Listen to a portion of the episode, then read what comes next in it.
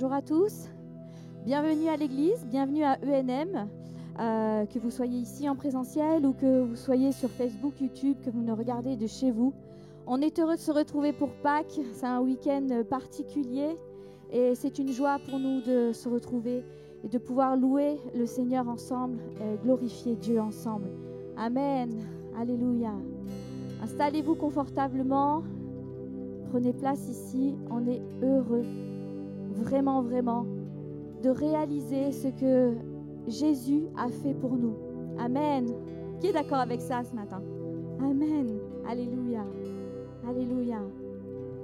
Et cette semaine, pendant mon, temps de prière, pendant mon temps de préparation de ces temps, j'avais vraiment la, sensation que Dieu voulait nous, nous rappeler la paix qu'il nous donnait.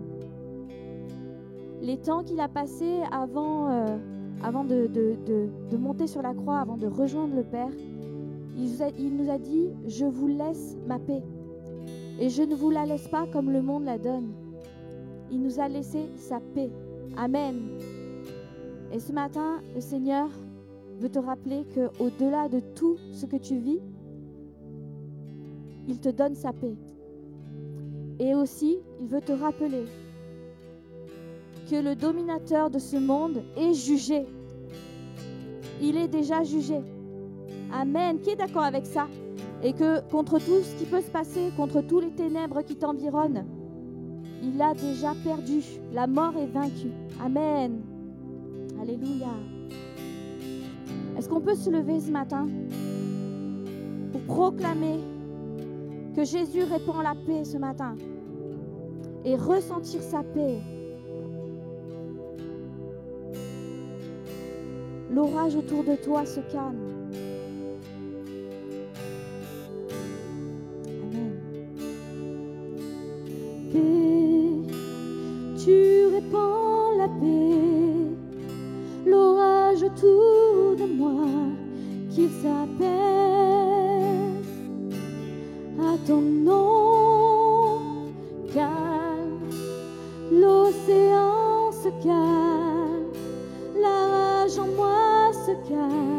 toutes les vagues à ton nom,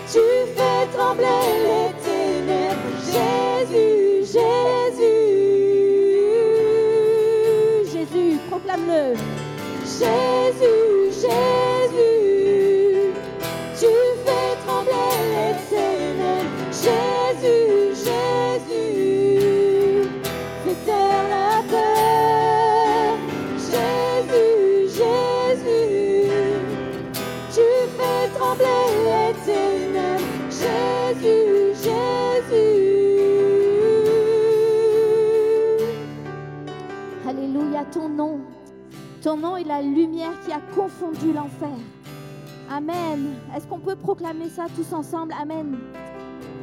Jésus, ton nom n'est jamais terrassé on veut s'en rappeler ce matin.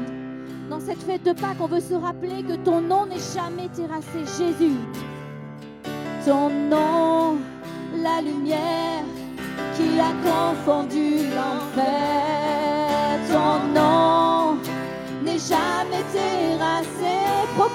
Ce matin, proclame-le. Ton nom est vivant, pour toujours élevé. Ton nom n'est jamais terrassé. Ton nom, ton nom, proclame-le. Ton nom, la lumière qui a confondu l'enfer.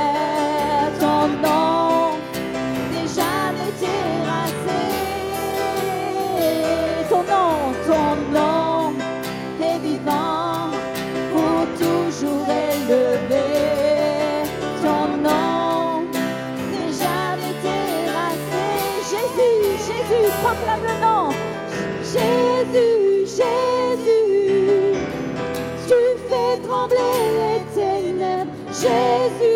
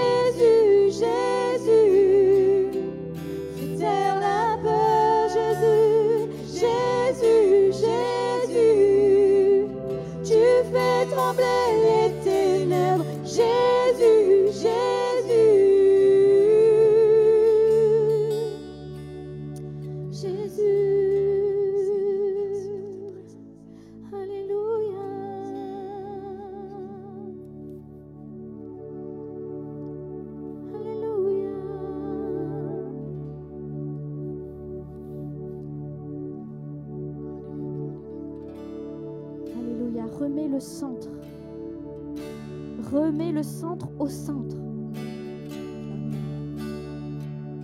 Recentre-toi. Recentre-toi.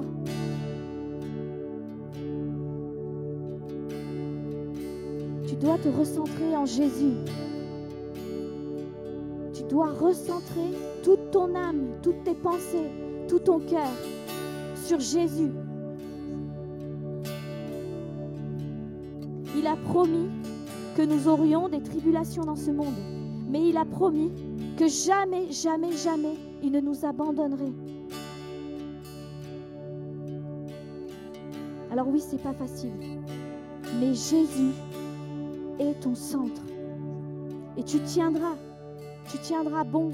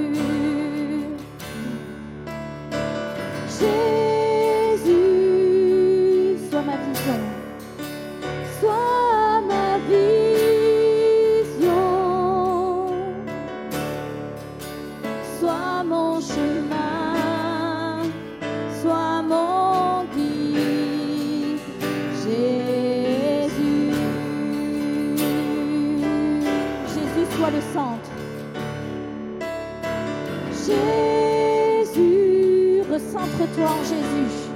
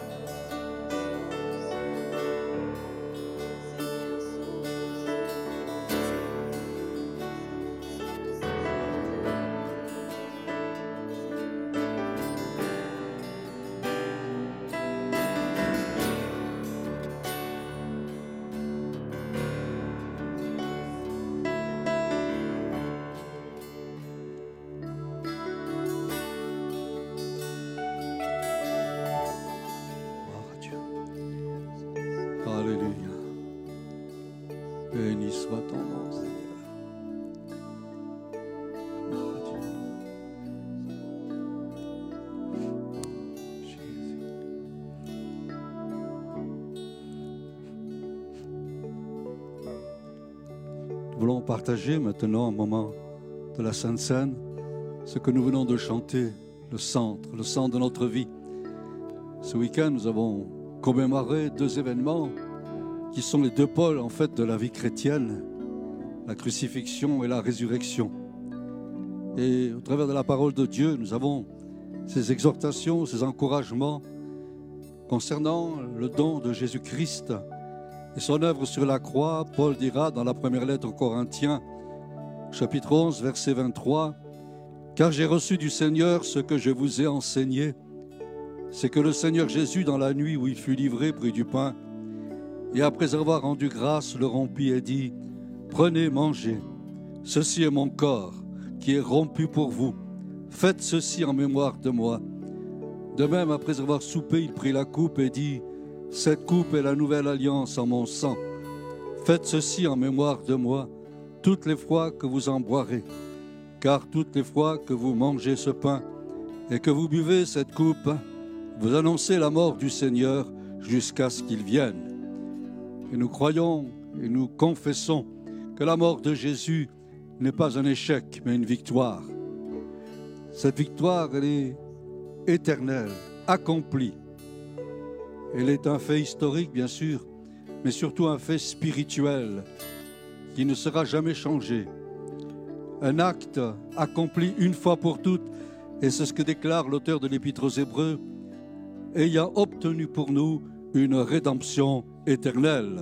Gloire à Dieu, quelle espérance, quelle joie. Et dans cette rédemption, nous trouvons pardon, libération, réconciliation, adoption. Déjà la promesse était faite dans l'Ancien Testament par Ésaïe. J'effacerai les transgressions comme un nuage et les péchés comme une nuée. Et c'est pour cela que l'Écriture dit qu'il n'y a maintenant aucune condamnation pour ceux qui appartiennent à Christ.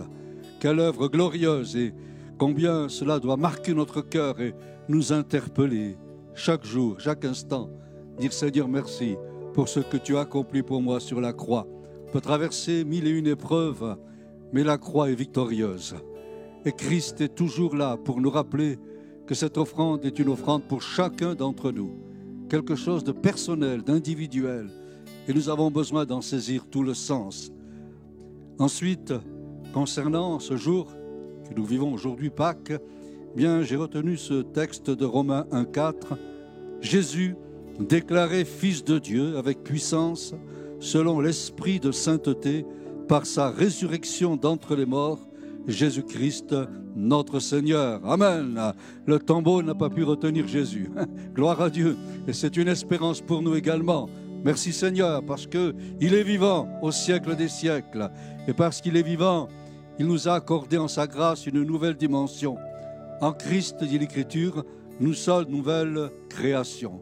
Même si notre corps physique est là et qu'il nous cause parfois certains problèmes, il y a quelque chose de plus maintenant en nous. Il y a quelque chose de divin, de surnaturel. En Christ, nous avons une nouvelle mentalité également. C'est ce que déclare la parole de Dieu. Soyez remplis de l'Esprit.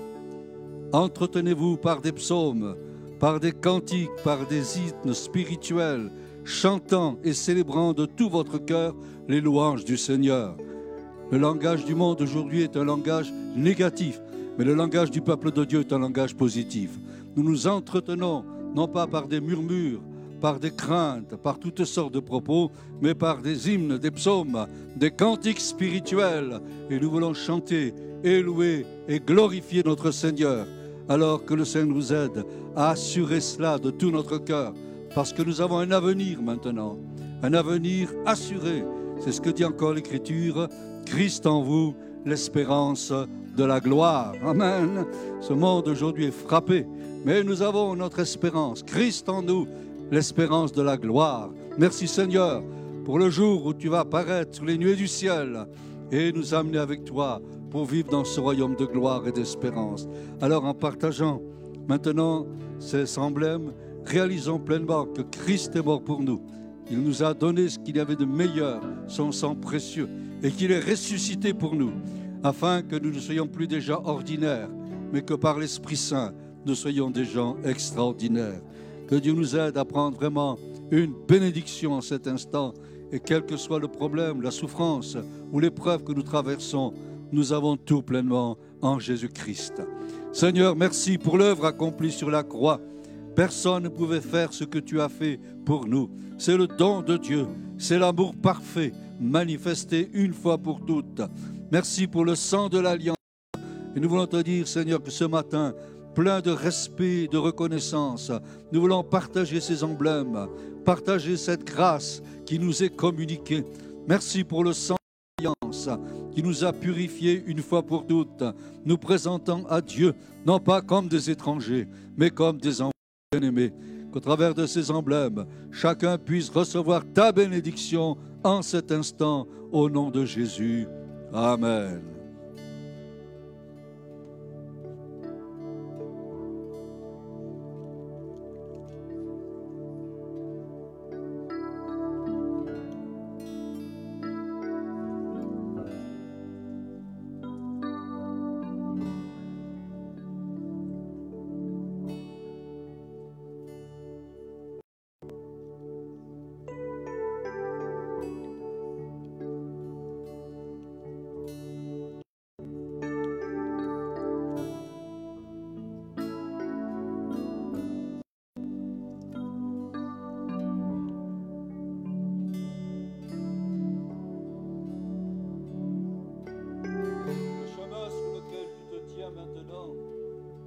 Chemin qui te pose pas mal de problèmes.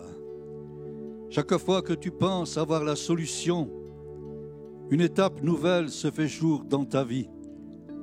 Ce matin, tu es là avec ce poids sur ton cœur, cherchant désespérément au travers de ces moments une réponse de Dieu. Il y a une réponse pour toi au travers de ce chemin que tu parcours en cet instant. Le Seigneur ne t'a pas abandonné. Il ne t'éprouve pas simplement pour t'éprouver, mais il y a une parole pour toi, une direction pour toi. Laisse-toi instruire par l'Esprit Saint. Laisse-toi conduire par la sagesse de Dieu. Dis-toi bien au fond de ton cœur que Dieu ne t'a pas abandonné. Il ne veut pas te laisser débrouiller tout seul. Mais la lumière va jaillir dans ton cœur. Cette réponse, elle est déjà établie dans le ciel pour toi. Ne sois pas dans l'inquiétude ce matin. Et même si tu t'interroges, et s'il y a une profondeur en toi qui semblent infranchissables, la grâce de Dieu est suffisante. Ne t'inquiète pas. Il y a pour toi une réponse. même si pour le moment il semble que, que tout est obscur, confus, que chaque fois que tu espères trouver la réponse, il n'y a rien qui se passe, il y a un projet de Dieu pour ta vie. Laisse pas l'inquiétude envahir ton cœur et la tristesse. Le Dieu qui t'a appelé est un Dieu qui veut te donner la joie, la joie parfaite. Il sait combler la mesure et il ne te laissera pas dans la détresse. Ressaisis-toi ce matin. Loue le Seigneur de gloire.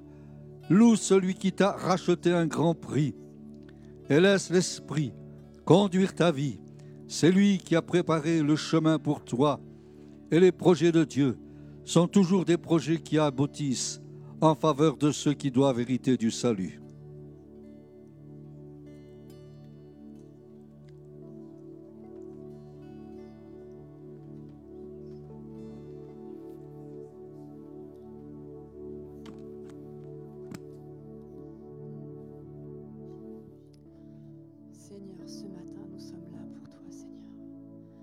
Parfois, nous ne comprenons pas le chemin sur lequel nous sommes. Nous pensons que Dieu nous a abandonnés, mais jamais il ne lâchera notre main. Seigneur, nous voulons ce matin, nous voulons vivre cette réalité, Seigneur. C'est que tu nous as touchés, Seigneur. Tu as touché nos vies, Seigneur, afin que nous ayons la vie éternelle, afin que notre vie soit transformée, afin que nos cœurs se réjouissent d'être à toi, afin que tout ce qui peut être dans les ténèbres actuellement se transforme en lumière, Seigneur, parce que tu viens toucher nos vies, Seigneur. Tout en moi, Seigneur, se réjouit.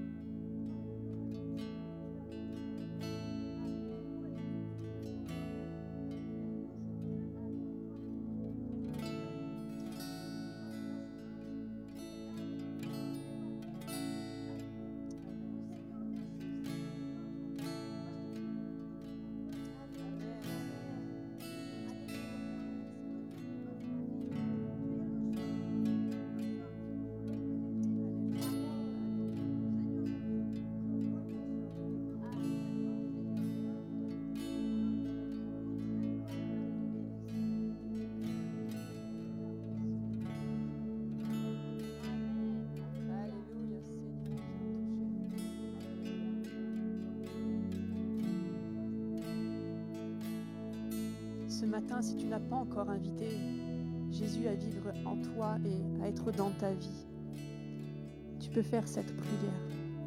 Jésus, viens toucher ma vie, Seigneur. Tu ne le connais peut-être pas encore, mais lui, il te connaît, parce qu'il t'avait choisi avant la fondation du monde. Alors ce matin, fais cette prière. Viens toucher ma vie, Seigneur. Sois mon seul et unique Dieu. Ta lumière brille dans ma vie, Seigneur. Que tout mon être entier te loue, Seigneur. Parce que tu es le seul et unique Dieu. Il n'y en a pas d'autre que toi. Toi seul transforme nos vies.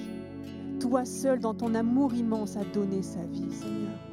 Il n'y a pas de plus grand amour, Seigneur. Alors ce matin, je t'invite, si tu ne l'as pas encore fait, à dire Jésus, viens toucher ma vie. Viens transformer ma vie, Seigneur. Car toi seul peux le faire. Merci, Seigneur.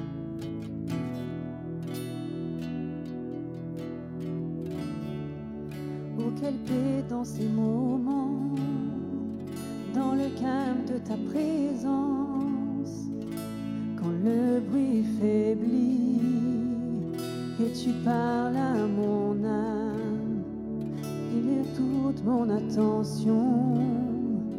Fais-moi entendre ta voix, je ne veux rien manquer.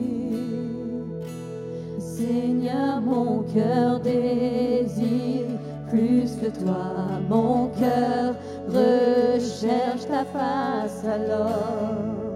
Je cède à toi et tout en moi est ému par ton amour, captivé par qui tu es. Conduis-moi à te connaître plus encore. Je veux m'approcher de toi, laisser mes peurs derrière moi. Seigneur, viens toucher ma vie à nouveau. Oh, oh,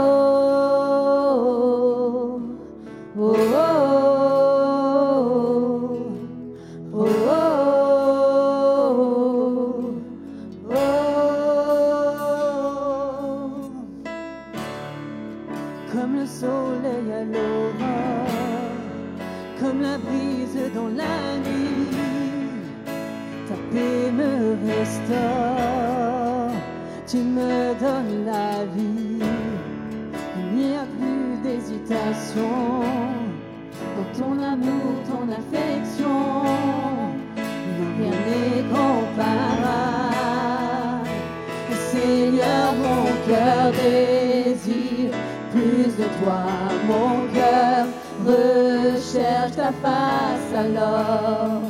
Je cède à toi et tout en moi est ému par ton amour, captivé par qui tu es.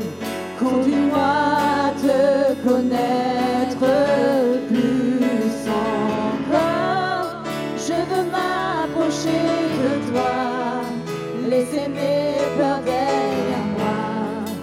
Seigneur, viens toucher ma vie à nouveau. Oh, oh,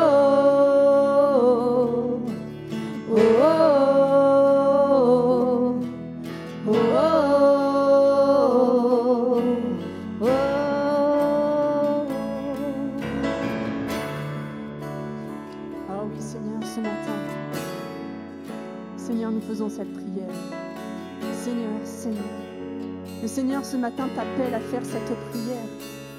Il t'appelle à faire cette prière, de lui ouvrir ton cœur.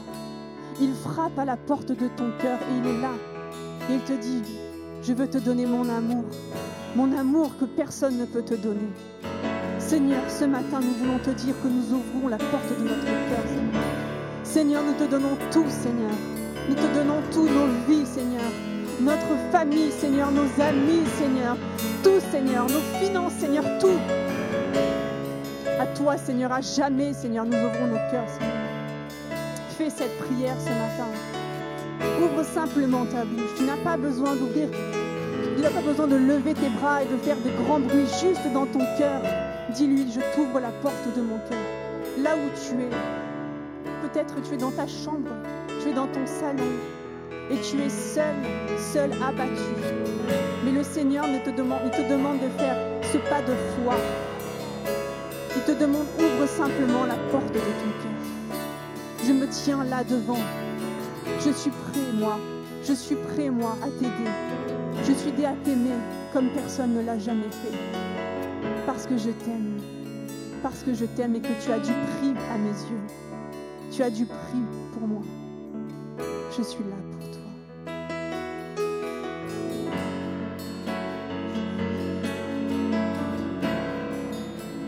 Toi j'ouvre mon cœur, Seigneur. À toi j'ouvre mon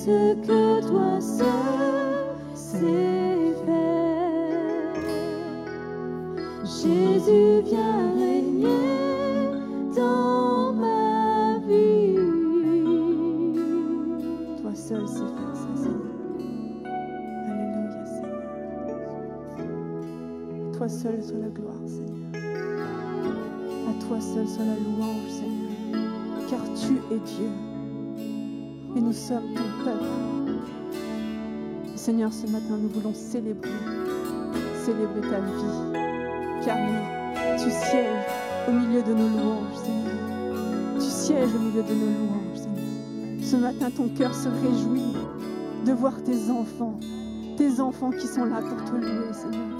Ton cœur est dans la joie ce matin. Seigneur,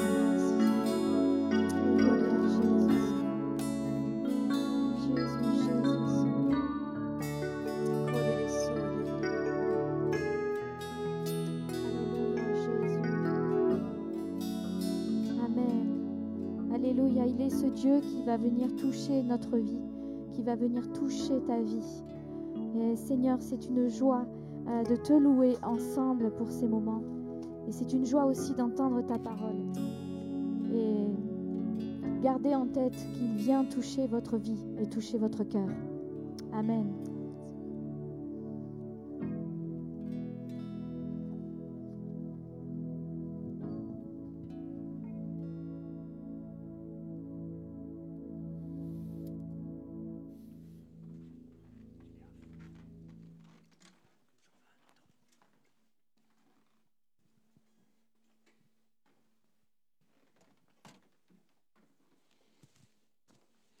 Bonjour à vous. Bonjour à vous qui êtes là. Bonjour à vous qui nous suivez euh, via euh, Facebook ou YouTube. J'ai une question à vous poser ce matin. Est-ce que ça va? Ah, C'est un petit ouais, ça. Mais je vous comprends. hein. Aujourd'hui, normalement, c'est censé être un jour de joie, un jour extraordinaire. Et inévitablement, on nous a dit qu'on ne pourrait pas passer de temps en famille. C'est un jour maussade. C'est un jour qui peut un peu triste.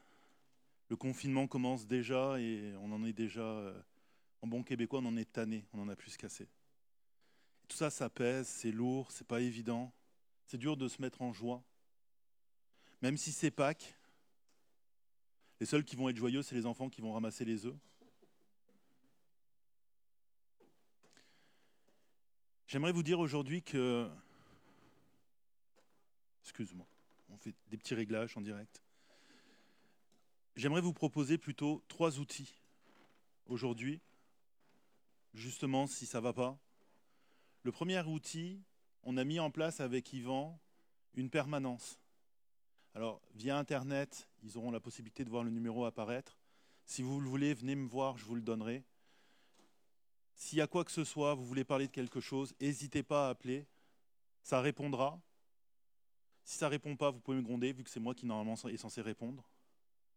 Mais ne restez pas seul dans votre coin. Appelez et ça nous fera plaisir de pouvoir faire quelque chose pour vous aider. Le deuxième outil, cette semaine avec euh, euh, Greg, on a eu la possibilité de faire une entrevue avec Denis Morissette sur la dépression. C'est disponible sur YouTube. C'est sur une chaîne que j'ai créée qui s'appelle Boteo, B-O-T-H-E-O. Sur la dépression, il y a plein d'outils, il y a plein d'informations très intéressantes. Allez la voir, c'est gratuit. Et le troisième outil, ça va être la prédication de ce matin. Ce matin, on, devrait parler de joie et de résurrection.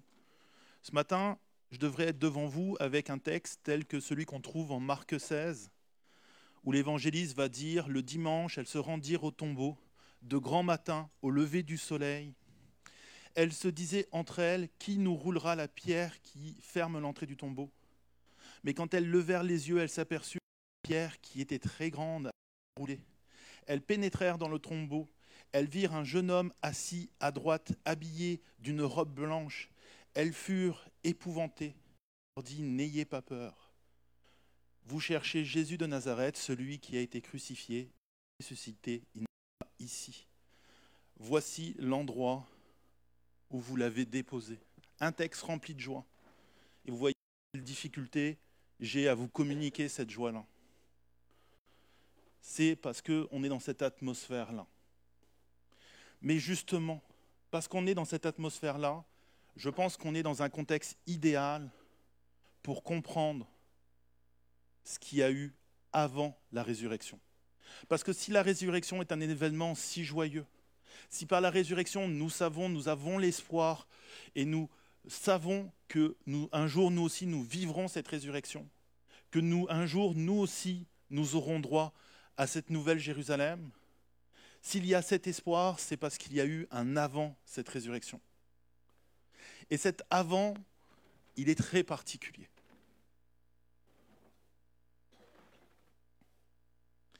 Il commence un vendredi.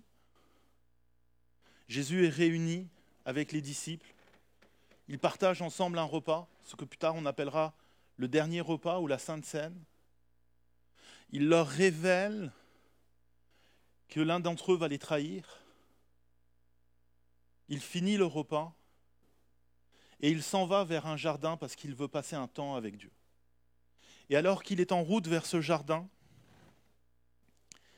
Jésus va se retrouver face à l'épreuve.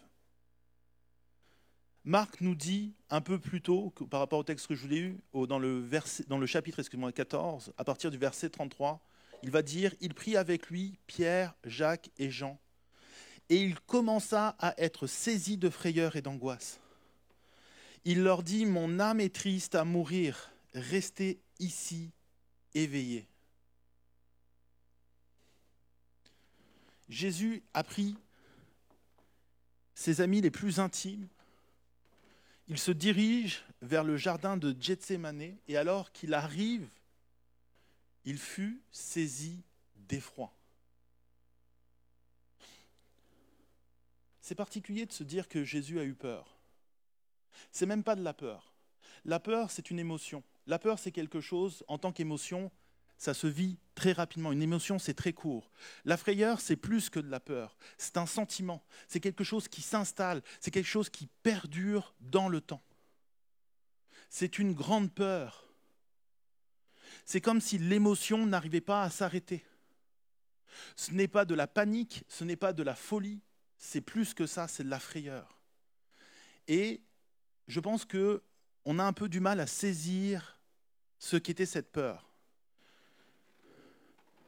Le missionnaire et pasteur Kate Price a dit un jour dans un petit livre qui est en fait euh, euh, sept petits textes pour préparer la Pâque, il va dire Je ne peux m'empêcher de penser que saisi d'effroi est exactement l'état dans lequel les familles juives d'Europe des années 1940 se sont trouvées lorsque les consignes furent données pour les membres de la famille de se rendre à la gare pour y être déportés.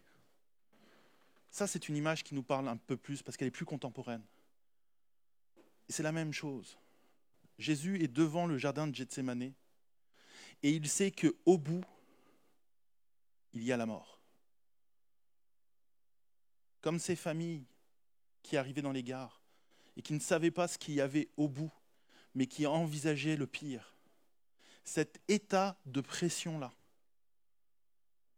L'auteur va même rajouter il fut saisi de frayeur et d'angoisse. Et M. Price va dire l'angoisse qu'il a éprouvée dans le jardin annonçait sa longue agonie. L'angoisse, elle est là pour amener la pesanteur de ce moment. C'est fascinant parce que le mot euh, grec qui a été traduit par angoisse, c'est le mot adémonéen. Excusez-moi, mon grec est un peu rouillé.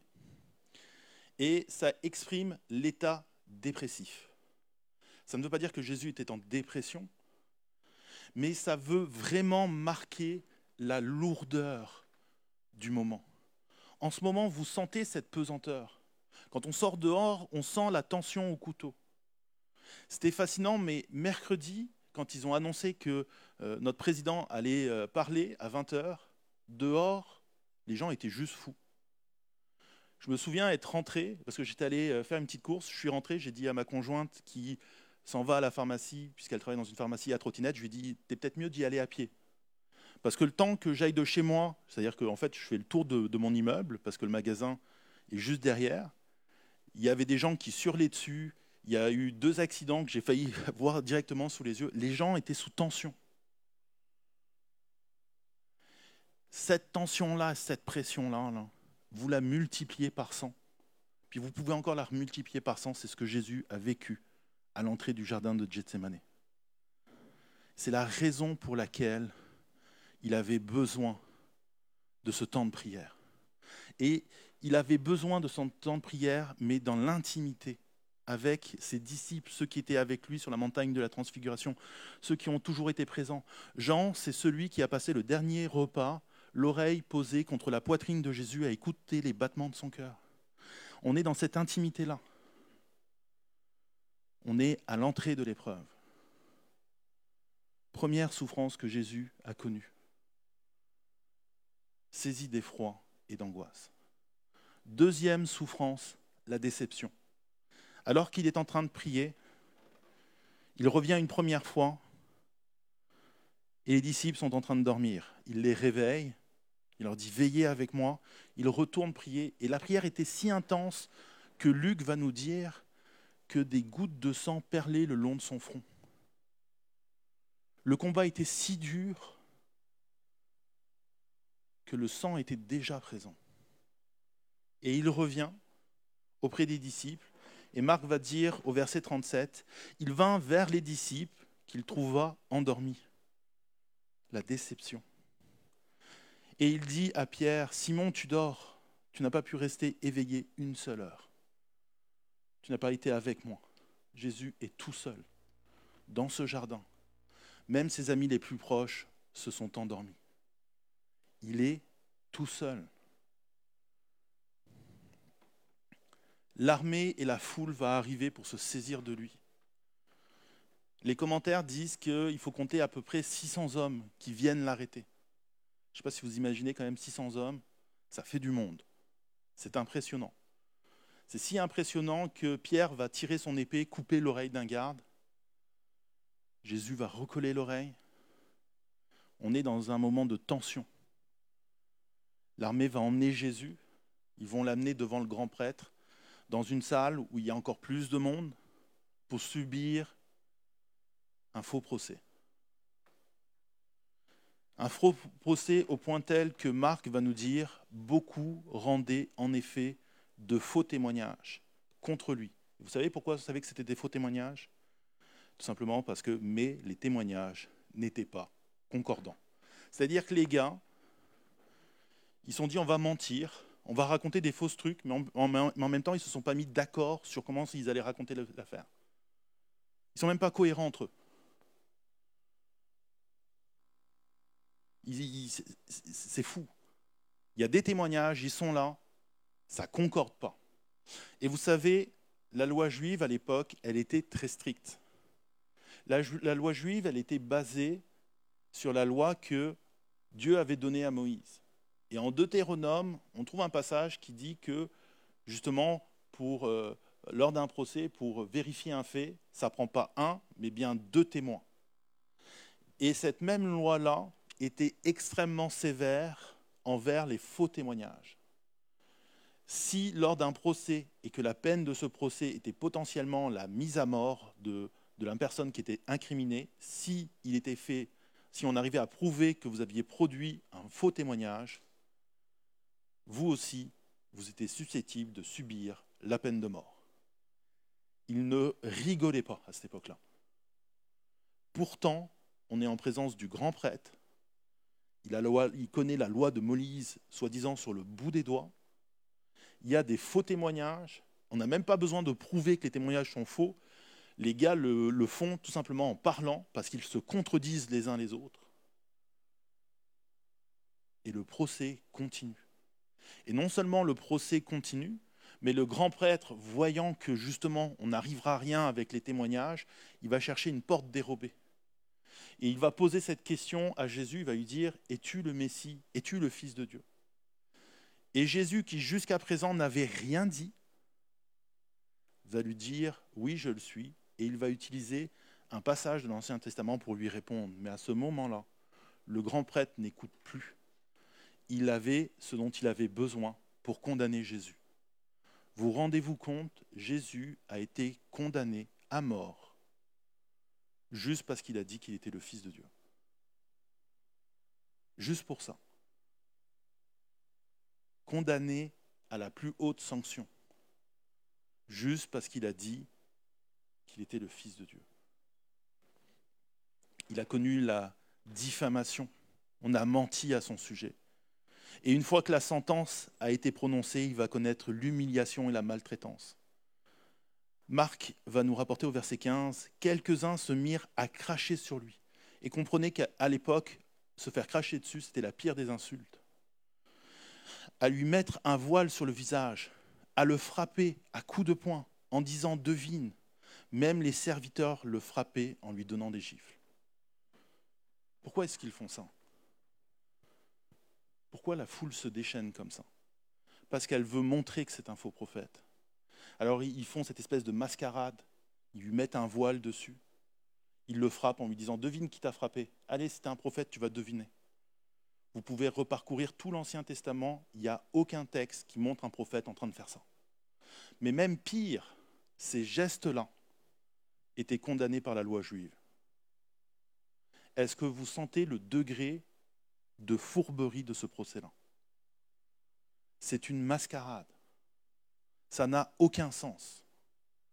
Et Jésus le subit. Mais ça a encore moins de sens que ça. Alors qu'ils essayent de montrer que c'est un faux prophète, à quelques pas d'eux, Pierre est en train de vivre une prophétie que Jésus lui avait donnée.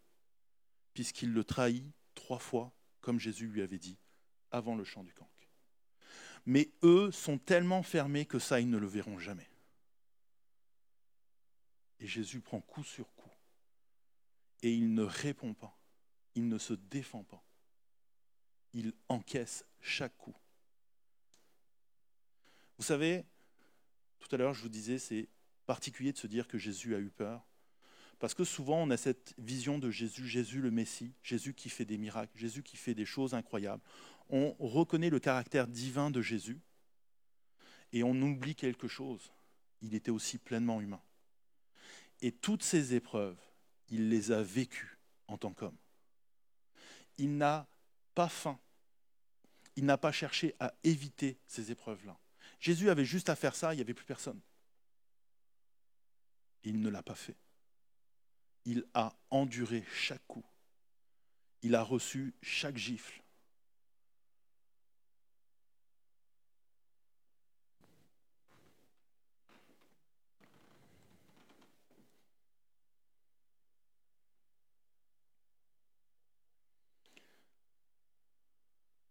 Une fois que le procès est fait, il fallait une dernière chose pour pouvoir clôturer tout ça. Il fallait l'accord des Romains parce qu'à l'époque, l'État juif était une province romaine. Et donc, pour qu'un procès soit validé, il fallait que ça passe aux mains du préfet. À cette époque, c'était Ponce Pilate. Et Ponce Pilate va recevoir Jésus, il va l'interviewer, et il ne va pas comprendre ce qu'il fait devant lui. Il n'arrive pas à lui trouver une faute. Alors il va chercher à le faire libérer. Et la première fois qu'il cherche à le faire, il se heurte face à la foule qui ne veut rien entendre et tout ce qu'elle veut, c'est qu'il le crucifie. Il va utiliser un stratagème. On est à ce moment-là, pendant la fête de Pâques. C'était l'une des fêtes les plus importantes du calendrier juif, parce qu'elle symbolise le moment où Dieu a délivré le peuple, qui était retenu prisonnier en Égypte, qui était retenu en esclavage. Il l'a retiré des mains de Pharaon l'a conduit à travers le désert vers la terre promise. Et alors, parce qu'il y avait toute cette symbolique, à ce moment-là, pendant la fête de Pâques, il graciait un prisonnier. Et Pilate, il s'est dit, je vais leur proposer un choix qui n'est pas vraiment un choix parce qu'ils vont forcément aller sur Jésus. Je vais leur proposer de gracier soit Jésus, soit un homme qu'ils ne veulent pas revoir dans la rue. Et cet homme, c'est Barabbas. Barabbas, c'est un gilet jaune extrémiste. Non, mais c'est vrai, il le qualifiait littéralement de révolutionnaire. C'était un fauteur de troubles. Il était contre l'Empire romain, il était contre les religieux parce qu'ils étaient, euh, étaient devenus les amis de l'Empire romain. Et en plus, il avait du sang sur les mains. C'était vraiment le gars que vous ne vouliez pas revoir dans la rue parce que vous vous disiez, ce gars-là, là, il va recommencer. Et bien, vous savez quoi? La foule va choisir de gracier Barabbas. Poussé par les hommes de loi qui veulent à tout prix la mort de Jésus, ils vont choisir Barabbas. Jésus sait ce qu'est le harcèlement. Il l'a vécu toute sa vie. Tout le temps de son ministère, il y a toujours eu des gens qui étaient là autour de lui pour chercher à le piéger, pour chercher à le contredire, et même parfois pour chercher à le tuer. Et à chaque fois, il s'en était toujours sorti. Mais cette fois-là, Jésus ne dit rien. Il laisse faire.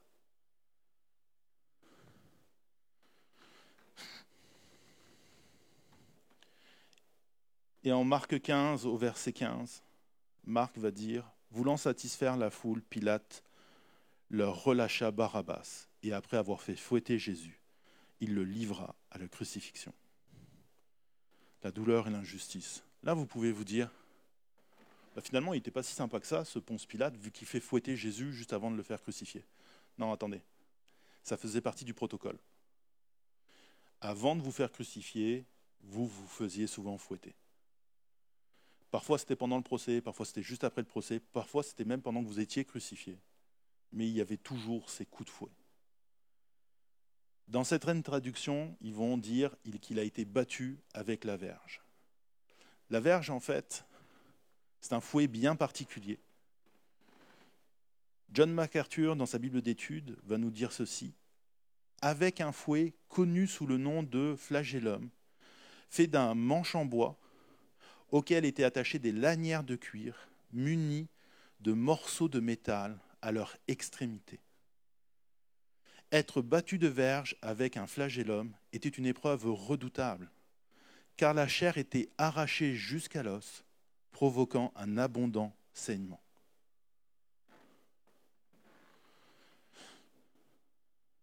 Si vous euh, vous procurez le livre, et je vous le recommande parce qu'il est vraiment extraordinaire, Jésus l'enquête de Listrobel. Listrobel, c'était un journaliste qui un jour a voulu prouver à sa femme qu'elle avait tort, que Jésus n'était pas le Messie. Et du coup, il est allé interviewer des spécialistes, des théologiens spécialistes, avec l'intention de les piéger. Et au final, à force de chercher à les piéger, c'est lui qui a fini par se convertir. Alors, l'histoire ne dit pas s'il a dit à sa femme qu'elle avait raison. Je pense que oui, à un moment donné. Mais il y a un passage dans, ce livre qui est très très dur à lire. À un moment donné, il va voir un historien spécialiste de la médecine, ou alors plutôt un médecin historien, et il va lui poser cette question, est-ce que Jésus est bien mort à la croix? Et le gars va décrire toutes les sévices que Jésus a reçues cette journée-là. Et quand il parle de ce moment-là, Là, je vous ai donné la version enjolivée hein, par Marc Arthur, parce que bon, euh, il est bientôt 10 heures, bientôt vous allez manger. Je ne voulais pas provoquer des réactions trop fortes. Mais dites-vous que c'était tellement violent que ça arrivait que le prisonnier meurt sous les coups des fouets. Et c'était tellement particulier que justement, généralement, les bourreaux étaient choisis en fonction de leur capacité à ne pas faire mourir les prisonniers le bout du sadisme de l'affaire de cette torture-là.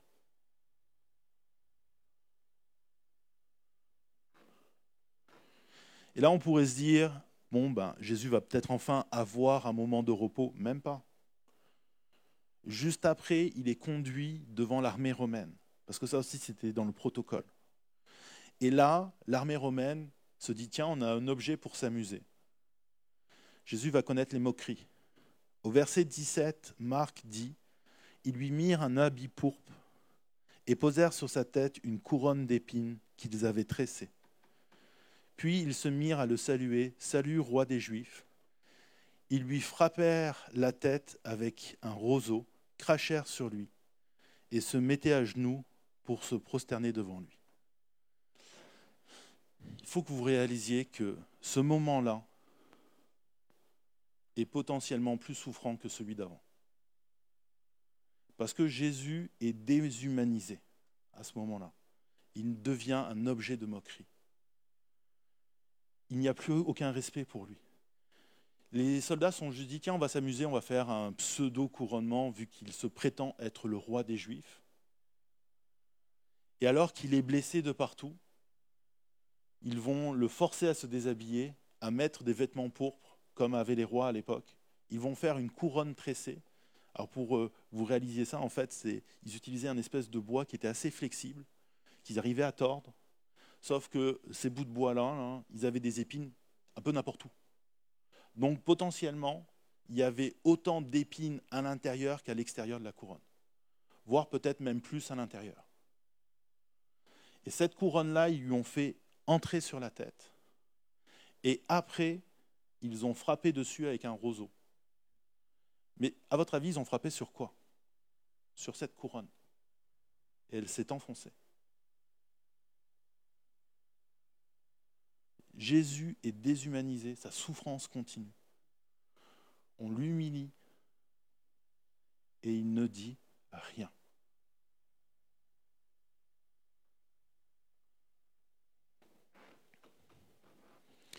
Juste après, le chemin vers la mort va commencer. Marc va dire, après s'être ainsi moqué de lui, ils lui enlevèrent ses habits pourpres, ils lui remirent ses vêtements et l'emmenèrent pour le crucifier. Vous avez bien noté qu'ils ont laissé la couronne.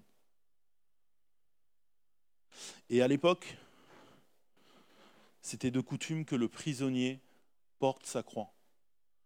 La croix, là, il faut que vous imaginez, c'était des gros billots de bois ça pesait son pesant. Et il fallait qu'il monte jusqu'au rocher, donc sur les hauteurs, à travers la ville, mené par des centurions. Et ça va être si douloureux qu'à un moment donné, parce qu'il a aussi le dos en charpie à cause des coups de fouet, il a la couronne d'épines, qu'il va s'effondrer, et ils vont faire porter la croix au fameux Simon de Cyrène. Mais à ce moment-là, déjà, Jésus est à bout de souffle. Il y a un livre extraordinaire de John Stott qui s'appelle La croix de Jésus-Christ, où il dit que c'est très étrange que les chrétiens ou que le christianisme ait choisi comme symbole la croix. Pour nous, c'est quelque chose de tout à fait naturel. la croix, on la voit partout, on la porte en pendentif, euh, on l'utilise même pour les, euh, le, SAMU, les ambulances, c'est aussi la croix rouge. elle est partout, cette croix-là. Mais à l'époque, c'était la pire des morts. Vous rajoutiez l'insulte à la mort quand vous crucifiez quelqu'un. L'idée dans la crucifixion, c'était même littéralement d'effacer la personne, d'effacer toute son histoire, d'amener sur elle tout le déshonneur possible. C'était ce que tout le monde cherchait à éviter. Et c'est la raison pour laquelle la croix arrive très tard dans l'histoire des chrétiens. Pour les premières pères de l'Église, le symbole, c'est le fameux poisson, là. vous savez, celui que certains collent sur l'arrière des voitures.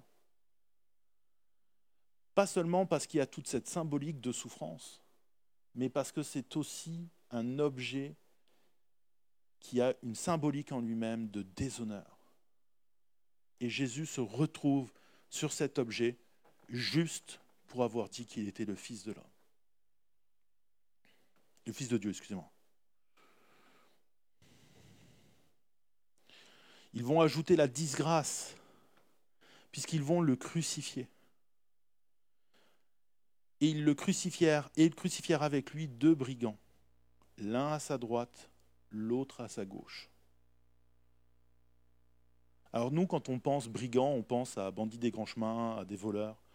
Mais potentiellement, c'était aussi deux faiseurs de troubles, deux révolutionnaires, et peut-être même des compagnons de Barabbas qui, eux, n'avaient pas eu la chance de se faire gracier. Et c'est logique. Parce que Jésus, pour l'Église de l'époque, pour le grand prêtre, c'était quelqu'un qui remettait en question leur autorité. C'était un trouble fait.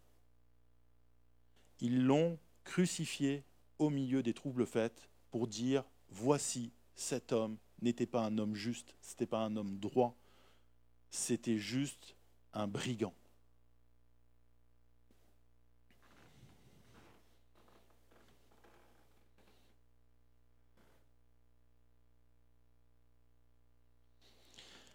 Le but de la crucifixion, c'était de dire aux gens, ne commettez pas ce crime-là. Ne soyez pas un trouble fait. Ne suivez pas Jésus. Il était un trouble fait. Vous savez, c'est fascinant de voir que l'évangile de Marc est si pauvre en détails. On pourrait croire que c'est une fausse humilité, qu'il n'a pas voulu insister sur les souffrances de Jésus. Non, ce n'est pas ça du tout. En fait, l'évangile de Marc, on sait que c'est le premier évangile qui a été écrit, et sa source principale, c'était la prédication de Pierre. Mais pas n'importe quelle prédication. La prédication que Pierre a fait à Rome. Et quand Pierre parle de crucifixion, les Romains savent très bien de quoi il parle. Et ils avaient même potentiellement en tête la longueur des clous qui ont été utilisés. C'est la raison pour laquelle il n'a pas besoin de donner tous ces détails. Les gens comprenaient l'horreur de ce geste-là. Diffamation, humiliation, souffrance, douleur. Vous comprenez le saisi d'effroi et d'angoisse du début du texte? C'est et on n'est même pas encore à la fin. En fait, l'agonie elle a commencé à 9 h Marc va dire c'était à 9 h du matin quand ils le crucifièrent. Et au verset 37, on a cependant Jésus poussa un grand cri et expira. Entre le verset 25 et le verset 37, Jésus va se faire humilier, insulter. Jésus va voir sa mère qui pleure. Il va dire à Jean, Jean, voici ta mère, mère, voici ton fils. Occupe-toi d'elle. La plupart des gens qui étaient là, qui le suivaient, sont peut-être même pas dans la foule. Les soldats vont se partager ses vêtements. Et lui, il est sur cette croix. Ça a duré entre 6 et 7 heures. 6 et 7 heures de souffrance intenable. Imaginez-vous, vous savez, quand vous avez mal à la tête, la douleur, elle prend tout l'espace. C'est dur de faire quelque chose quand on a mal à la tête. Imaginez cette douleur, vous la multipliez par mille. Et vous comprenez ce que Jésus a vécu cette journée-là. Mais vous savez quoi? C'est assez particulier le pasteur et théologien grec Skinner va nous dire, en général, la crucifixion engendrait la mort par asphyxie. La personne s'affaiblissait au point de ne plus pouvoir se hisser sur la traverse, donc de pouvoir se relever sur la croix. Le diaphragme se tendait graduellement. La personne finissait par ne plus pouvoir respirer. Toutefois, l'agonie durait normalement quelques jours, entre un et trois jours à peu près c'est-à-dire beaucoup plus longtemps que les quelques heures que Jésus a souffert. Et ça, ça ne veut pas dire que Jésus était de petite nature, non. Ça, ça veut dire que ce que Jésus a vécu était tellement fort, que ce qu'il a vécu était tellement impressionnant, que ça n'a pris que quelques heures.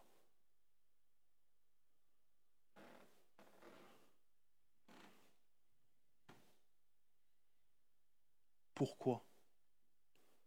Pourquoi Jésus n'a rien dit? Pourquoi a-t-il enduré tout cela? Paul va dire à Tite, il s'est donné lui-même pour nous, afin de nous racheter, de de toute faute, de se faire un peuple qui lui appartient, purifié et zélé pour de belles œuvres. Et ça, on le comprend souvent, Jésus s'est donné pour nous c'est pour nous. Mais ce qui est important dans ce passage, c'est il s'est donné lui-même. Jésus a fait ça volontairement. C'est complètement fou de se dire Jésus y est allé volontairement à travers cette épreuve. C'est encore plus fou que ça. Si vous allez dans l'Ancien Testament, dans Ésaïe, au chapitre 53, au verset 10, le prophète va dire L'Éternel a voulu le briser par la souffrance. Si tu fais de sa vie un sacrifice de culpabilité, il verra une descendance et vivra longtemps, et la volonté de l'Éternel sera accomplie par son intermédiaire. Ça, c'est un des passages d'Ésaïe qui, je pense, a le plus choqué dans le monde. Parce que ce que ce passage est en train de dire, c'est que c'était la volonté du Père que le Fils monte à la croix. Dieu a voulu cela. Là, on se dit, mais c'est complètement fou. Oui. C'est pour ça que ça ne peut pas être une invention humaine. Pourquoi Dieu a fait ça? Le pasteur John Piper a dit, pour quelle raison l'Éternel a-t-il brisé son Fils par la souffrance? Tout simplement afin de régler la dissonance qui existait entre son amour pour sa gloire et son amour pour les pécheurs. Dieu est un Dieu saint. Et si vous regardez l'Ancien Testament, vous allez trouver plein de passages qui prouvent sa sainteté et que c'est une sainteté qu'il fallait prendre au sérieux. Moïse, quand il arrive devant le buisson ardent, il est obligé d'enlever ses chaussures. Il y a des gens qui sont morts juste parce qu'ils ont touché l'arche de l'alliance. Dieu est un Dieu saint qui ne peut se tenir devant les choses qui sont impures. Or, depuis que Adam et Ève ont introduit le péché dans le monde, le monde n'a fait que devenir de plus en plus impur. Et Dieu est devant un dilemme. Je suis saint, ma création ne l'est pas. Il faut que je résolve ce dilemme. Et à ça, vous rajoutez le fait que Dieu aime sa création. Dieu ne prend pas plaisir à la détruire. Il fallait qu'il rétablisse un pont. Et c'est pour ça qu'en Jean 3,16, on dit Dieu a tant aimé le monde, afin que quiconque croit en lui ne périsse point, mais ait la vie éternelle. Mais avant tout, Jésus est mort à la croix, non pour nous, mais pour Dieu, parce que Dieu est un Dieu cohérent, Dieu est un Dieu constant, et que Dieu aime sa création. Et par cet amour-là, Jésus nous donne la possibilité d'aller vers Dieu. Mais c'est encore plus fou que ça. Henri Nouwen utilise une image que j'aime énormément. Il décrit Jésus comme un chirurgien qui opère à cœur ouvert, mais c'est un chirurgien qui saigne. C'est un médecin qui comprend la souffrance. C'est un médecin qui comprend la douleur, pas parce qu'il est omniscient, parce qu'il l'a vécu lui-même à la croix. Vous savez, je vous ai souvent parlé de ma fille, et quand ma fille est née, qu'elle a failli plusieurs fois mourir, on s'est retrouvé devant plein de médecins, et parmi eux, il y avait des médecins qui, malgré toutes leurs connaissances, malgré tout leur savoir, n'arrivaient pas à comprendre la détresse que moi et ma conjointe nous pouvions vivre. Et si vous posez la question à Sève, elle vous dira oui, mais c'est parce que eux, quand ils rentraient chez eux le soir, ils retrouvaient leur famille autour de la table, ils mangeaient tranquillement, ils s'endormaient et le lendemain matin, ils revenaient au boulot. Moi, bah, je ne pouvais même pas rentrer chez moi. Elle, elle dormait dans un espèce de petit hôtel qui était dans l'hôpital et chaque nuit, elle s'endormait en se demandant si le lendemain matin, en se réveillant, sa fille serait toujours là. Ça, Jésus le comprend, parce qu'il l'a lui-même vécu. Dernièrement, j'étais avec la prof de ma fille et elle était toute paniquée parce que euh, en ce moment, elle lui apprend à écrire et ma fille refuse de coller les lettres. Donc elle me dit oui, mais elle veut pas coller les lettres, et ça bloque son développement et tout ça et tout ça.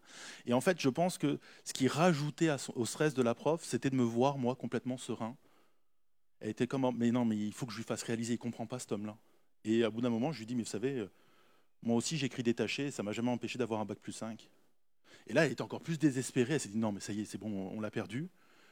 Et euh, elle lui dit, elle me dit, oui, mais c'est parce que vous comprenez pas. Elle ne fait que des majuscules, et en plus, elle utilise ces majuscules pour dessiner des petits personnages dedans. Je dis oui, mais au moins elle écrit. Et là, elle a dit bon, c'est bon, j'abandonne. Non, mais nous, on nous a dit, vous attendez à rien. Et aujourd'hui, j'ai une fille qui écrit, certes en majuscule avec des petits bonhommes dedans, mais elle écrit. Elle écrit, elle chante, elle signe. Oui, d'ailleurs, quand elle reviendra à l'église junior pour les moniteurs, si vous la voyez faire ça, c'est pas parce qu'elle est allée à un concert de métal. Elle vous chante la chanson de l'escargot. Ça, c'est un escargot. Ça, Jésus, il le comprend. Au jour d'aujourd'hui, on trouve que la situation est terrible, le confinement n'a même pas commencé, qu'on n'a pas envie qu'il ait lieu. Ça, Jésus le comprend. Alors comment faire de cette prédication que je vous ai faite ce matin un outil? Tout simplement en vous rappelant qu'au bout, il y a la résurrection. Que ce dimanche-là, Jésus était sorti du tombeau. Aujourd'hui, on rentre. Aujourd'hui, on est devant le jardin de Gethsemane, mais au bout, il y a la sortie du tombeau. Toutes les épreuves que vous vivez dans votre vie sont comme ces trois jours-là. Que vous soyez à l'entrée du jardin, que vous soyez dans le jardin en train de combattre, que vous soyez sur le chemin de croix, dites-vous que pour qu'il y ait résurrection, il a fallu qu'il y ait tombeau. Pour qu'il y ait tombeau, il a fallu qu'il y ait crucifixion. Pour qu'il y ait crucifixion, il a fallu qu'il y ait souffrance. Mais au bout, il y a la résurrection. Et quand vous marchez dans l'épreuve, dans ce que certains appellent la vallée de l'ombre de la mort, dites-vous que vous marchez pas seul. À votre droite, il y a le bon berger qui a dit qu'il donnait sa vie pour ses brebis. Et il l'a fait volontairement. Et à votre gauche, vous avez le berger qui vous conduit vers de verts pâturages. Vous n'êtes jamais seul. Même si ça paraît insupportable, même si vous êtes saisi d'effroi, même si la douleur est insupportable, un jour, vous aussi, votre vie, elle fera des lettres majuscules avec des petits bonhommes dedans. Et vous connaîtrez la comptine de l'escargot. Parce qu'il y a toujours au bout résurrection. Et ma fille, c'est une résurrection. Et chaque fois que vous la voyez, dites-vous que vous voyez une résurrection. Toutes les personnes ici qui ont été guéries de la maladie, ce sont des résurrections. Toutes les fois que Dieu est intervenu dans votre vie, c'est une résurrection. Rappelez-vous de ces moments-là. Mais rappelez-vous aussi par quoi vous êtes passé pour arriver à ces moments-là. Pour qu'il y ait résurrection, il faut qu'il y ait tombeau, il faut qu'il y ait crucifixion. Jésus n'a jamais dit la vie va être simple. Mais Jésus a dit, je suis le bon berger, je marche avec toi. Tu ne seras jamais seul. J'ai déjà utilisé plusieurs fois cette histoire et je vais terminer avec celle-ci. Cette histoire de cet homme qui parcourt le chemin de sa vie avec Dieu, et le chemin est représenté par des empreintes de pas dans le sable. Et il remarque qu'à chaque fois qu'il vit des difficultés, il n'y a plus quatre paires de, il y a plus deux paires, excusez-moi, d'empreintes, il n'y en a plus qu'une. Et là, du coup, il se tourne vers Dieu à un moment donné, il dit, mais Dieu, je ne comprends pas, pourquoi est-ce que dans les périodes de ma vie, tu disparaissais chaque fois qu'il y avait une difficulté? Et Dieu le regarde et lui dit, non, mais tu n'as rien compris. Dans ces moments-là, c'est moi qui te portais. Dieu vous porte par amour. Il ne vous impose pas, il ne vous oblige pas. Mais il dit, si tu veux, je vais te porter dans ces moments-là de ta vie. Je vais être avec toi. Je vais te conduire. Alors ne restez pas seul dans votre jardin de Gethsemane. Ne restez pas seul dans votre épreuve, dans votre difficulté. Tournez-vous vers Dieu.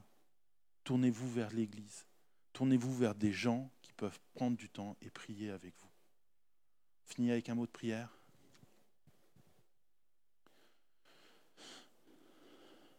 Merci Seigneur parce que oui, tu es ressuscité au troisième jour. Tu avais dit que tu reconstruirais le temple en trois jours et tu l'as fait. Merci pour ces moments de joie. Même si aujourd'hui cette joie, on a du mal à la, à la recevoir, même si on a du mal à l'exprimer, Seigneur.